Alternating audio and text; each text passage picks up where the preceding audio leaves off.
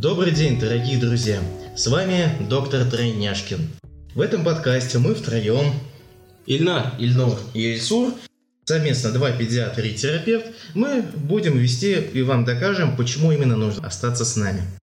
В первую очередь, почему именно мы? Имеется в виду не доктор Тройняшкин, а почему именно два педиатра и терапевт, все врачи. Потому что это у нас как бы мы относимся к первичному звену. И вот с первым, когда вот э, человек больной сталкивается с болезнью, то мы первым начинаем его курировать, направлять, вернее сначала лечить, а потом, если, допустим, мы уточняем, что именно за заболевание патологии, мы уже перенаправляем на более узких специалистов. То есть ты имеешь в виду тому, то, что все равно умозаключение ставим, закрываем мы, ставим точку по данному случаю с болезнью, ставим конкретно мы, да? Да. Просто поймите правильно, вот э, уже не первый раз, когда я сталкиваюсь в своей практике, когда родители, они и так сами прекрасно знают, кто им нужен, но из того, что все-таки у них отсутствует то образование, которое, тот опыт, который у нас все-таки уже имеется, они забывают несколько других факторов. Они вот взяли, решили, определили, да, ребенок маленько слабый, что-то нужно идти к неврологу. Окей, да, молодцы. Но они не досмотрели, что у ребенка есть проблемы с ортопедией, например, нужен им ортопед, потому что у трехмесячного уже складки, складки асимметричные, они уже не одинаковые. Такая вот проблема. На пике таких вот факторов все-таки мы приходим к одному заключению. То, что тот, кто ставит точку, он должен взять все во внимание и только после этого поставить общее заключение. То есть, дорогие слушатели, в конце результат, в конце всех обследований, все равно вывод общий делает ваш педиатр участковый, либо ваш терапевт. И как раз это связано именно с нами. Вот, например, то, что вот мы все, терапевты и педиатры, мы уже знакомы с разными областями каждой из медицины. С эндокринологией, с кардиологией, неврологией, ортопедией, хирургией, гастроэнтерологией да. и так далее. Мы даже с генетикой знакомы настолько, что глубоко у нас идут занятия. Иммунологами тоже, ну, аллерголог, иммунолог. Поэтому даже с оториноларингологией. Поэтому да. как раз таки у нас иная призма, в отличие от узких специалистов. Вот мы столкнулись с тем, что в принципе мы видим целую картину. Истинную, подлинную. Истинную, да. Мы, поэтому вам всегда логичнее идти в первую очередь к педиатру и терапевту, в зависимости от того, взрослый или ребенок.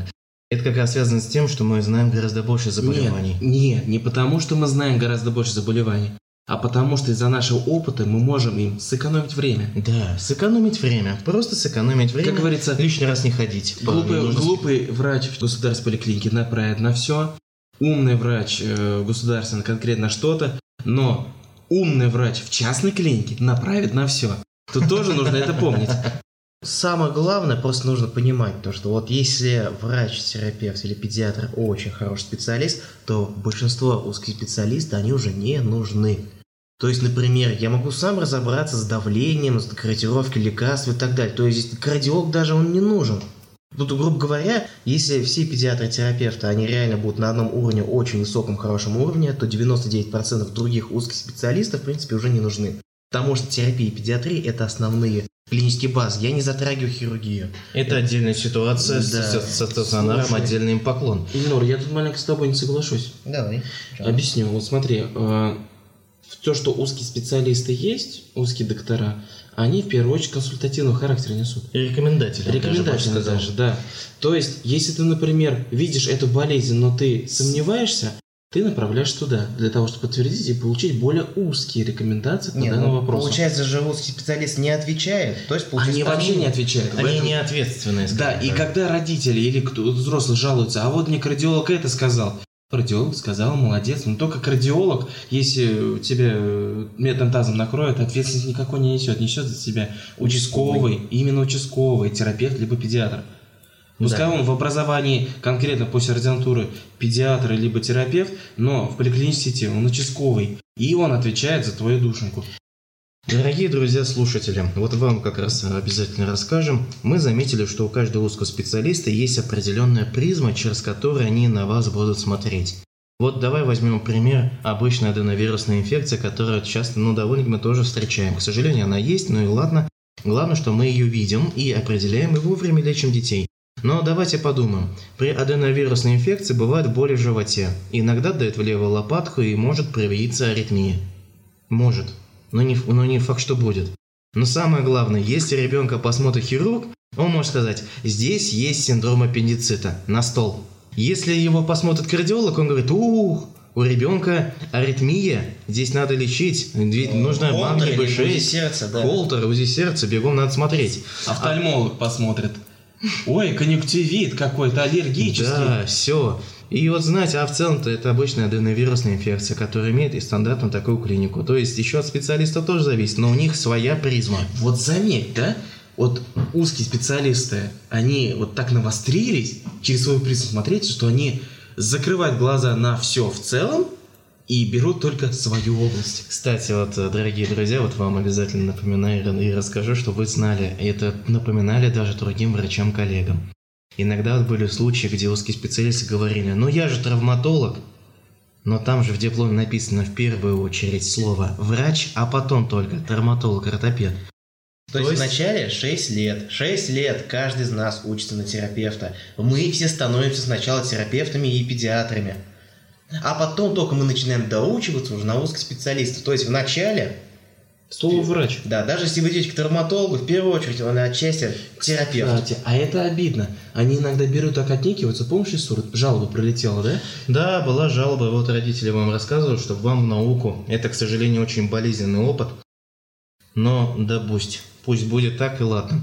Был случай такой. У ребенка, которому я ходил на дом, на вызов, у меня тогда еще отоскопа не было. Педиатр без отоскопа, это интересно. Вначале были обычные жалобы, подобие насморка. На через два дня потом вызвали повторно, была уже боль в ухе. У меня, конечно же, отоскопа до сих пор не было, хотя я отправлял заявки в медучреждение, в котором работал, чтобы мне выдали его. Конечно же, я бы рекомендовал оториноларингологам, потому что у меня нет отоскоп- отоскопа, как я смогу это сделать. Они, конечно же, потом сходили к оториноларингологу. В итоге лор, врач, поставил им обычный катаральный это атит, антибиотики ничего не назначила, обычный там капля обезболивающая, в принципе, все отпустил домой. Меня в этот момент не было, по-моему, я был на больничном или там, точно не помню, но лишь помню одно, что произошло следующее. Произошло то, что у ребенка через два дня начал усиливаться боль в ухе. Они опять сходили э, к оториноларингологу. Она опять посмотрела, опять ничего не видит. Ладно. Через два часа у ребенка боль еще сильно усилилась, и они пошли уже к педиатру бегом, экстренно, чтобы принимать меры. Там, конечно, уже был назначены антибиотики, это, в принципе, нормально. И госпитализация. Нет, отправились, были, были отправлены домой. Но потом еще хуже стало, и уже, их уже госпитализировали. И в итоге, как, кто бы мог подумать, вы как вы считаете, кто в ухо должен смотреть и видеть все и понимать все, что там происходит? С одной стороны, правильно, это оториноларинголог. И они, когда госпитализировались, не скажу в какую, там одно поставили гнойный средний э, отит, э, гнойный отит среднего уха. То есть в лор врач пропустил, проворонил. Да, в этот же день Лор смотрел у нас в поликлинике и говорит, ну как у нас, в той поликлинике еще где работал, говорит о том, что здесь нет гнойного отита. Все нормально. Все нормально. А через буквально 4 часа, получается, там смотрят, там гнойный отит. Ну, гнойный отит, вы знаете, он не может появиться из ниоткуда за 4 часа. Это невозможно. Кто бы мог подумать, кто нес ответственность? Вот как вы думаете? Ответственность нес, получается, я. И я этого ребенка не наблюдал в течение полутора недель. Я даже не знал, что там происходит, потому что я отсутствовал в это время. Ну так уж получилось, что именно я получил выговор с урезанием зарплаты, а оториноларинголог за, извините, красивые очи, красивые глаза, всего лишь получил замечание, и не более того. Вот и вы можете посмотреть, кто несет на самом деле ответственность за вас. Получается, что узкие специалисты, они менее ответственные врачи. Нет, повторюсь, узкие специалисты несут консультативный характер. И хоть у них Или слово рекомендательный. рекомендательное, то, что у них даже слово врач стоит, это не важно. Да, и это мы говорим про поликлинику, мы не говорим про стационар. Да, к- задача поликлиники это выявить первичный случай, направить на госпитализацию, если она того А требует. так, по Переход на максимуму, уровень, да, да. а так по максимуму лечить амбулаторно на дому, чтобы не перегружать стационары. Так что поэтому, уважаемые родители, когда вы подключаетесь к нам и слушаете наши эти подкасты все, мы говорим о всех первичных симптомах, потому что не везде, не везде где-то досматривают или где-то везде, где-то проворонят какой-то определенный симптом, который будет напрямую показывать, что вам пора уже обратиться в стационар. Уж- Приемное отделение. Уж лучше перебздеть, чем недобздеть. Вот это хотя бы лучше. Также вот именно вот актуализация, почему именно врачи должны быть педиатры и терапевты, в основном рассказывать вам, объяснять про симптомы и случаи.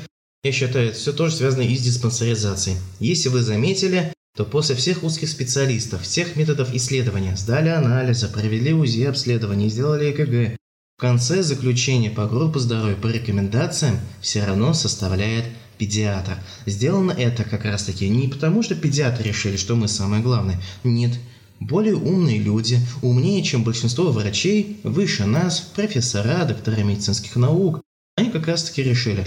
Но это, в принципе, те, которые еще жили до нас, еще это более 100 лет, больше 50 лет, это в Советском Союзе в том числе тоже делали, но это на самом деле было уже раньше. Но, скажем так, отдаем дань этим профессорам. Именно они решили, что врач, педиатр, либо врач-терапевт должен делать последнее умозаключение и давать окончательную рекомендацию. Поэтому как раз остается слово последнее обязательно за нами. Мы наблюдаем в целом. У нас иная призма. Также вот хочу поделиться, чтобы каждый из вас знали, о чем мы будем рассказывать в подкастах, ведь сейчас следующие подкасты начнутся как раз таки с очень интересных тем. Да, И вот мне задавали часто вопрос, прости, я перебью. Мне задавали очень интересный вопрос, может быть ли быть ковидная пневмония без температуры? Об этом, кстати, мы и поговорим в следующем подкасте. Также мы обязательно затронем иммунитет. Вам обязательно нужно знать фундаментальные основы. Ильнар, о чем ты будешь рассказывать в подкастах? Я буду говорить про первичное звено. То есть у меня больше специализация идет, идет для детей от 3 лет и старше. Это мочевыделительная инфекция, это гастроэнтерология, это кардиология, это неврология, это обычная УРВИ, Эндокринология. это эндокринология в том числе, это же и лор-врач специализация, и даже зубной. Все вот это вот э, вместе в сумме я буду выкладывать, выкладывать свой опыт, и я надеюсь, он очень сильно пригодится вам, особенно на первое время, когда ребенок поступил только в школу либо детский сад. Да, обязательно. Ильнар, о чем ты будешь рассказывать? Не, начну с ковидной пневмонии, потом плавно перейду в области кардиологии, именно про поликлиническую кардиологию, я не говорю про хирургию. Дальше затронем неврологию, также эндокринологию, в том числе сахарный диабет такой, чума 21 века. Немного онкологии. Да, немного хирургии еще, Ну, это понятно. поликлинической. Да. Ну, а я, собственно, дорогие друзья, мы с вами обязательно подробно обсудим первые признаки заболеваний у детей до года, в том числе срыгивание, жидкий стол, понос, газообразование, метеоризм. Очень, на самом деле, много вопросов интересных, с одной стороны, и они, как грубо говоря, болезненные. Часто вижу родителей, все сонливые, с кругами, пятнами в глазах, которые уже действительно, ух, устали, еле как пережили ночь. Э, Пожалуйста, помогите. И как раз таки тоже обсудим мелкие вопросы, которые связаны с вопросом выявления диспанс... при прохождении диспансеризации. Например, открытое овальное окно, изменения в ЭКГ в течение в один год, например. Вот это все мелкой неврологии, как наш должен быть ребенок все-таки развиваться, когда, как правильно вводить прикормы, на что обращать внимание, как вести профилактику аллергии. Все это вопросы мы будем обязательно обсуждать. А так, дорогие друзья, приглашаем вас в наш инстаграм, в наши другие социальные сети. Смело вбивайте доктор Тройняшкин, потому что вместе с этим, с этими подкастами мы также создаем видео, в котором мы обсуждаем примерно так же эти вопросы. А мы выкладываем в Инстаграме, в IGTV, в YouTube пока не выкладываем. Поэтому смело выбивайте, присоединяйтесь, кидайте заявки, читайте наши книги. Мы написали их специально для вас, чтобы вы могли повысить свое самообразование и тем самым быть более образованным и легче, чтобы вам было лечить своих детей либо себя. Итак, с вами были Доктор Тройняшкин.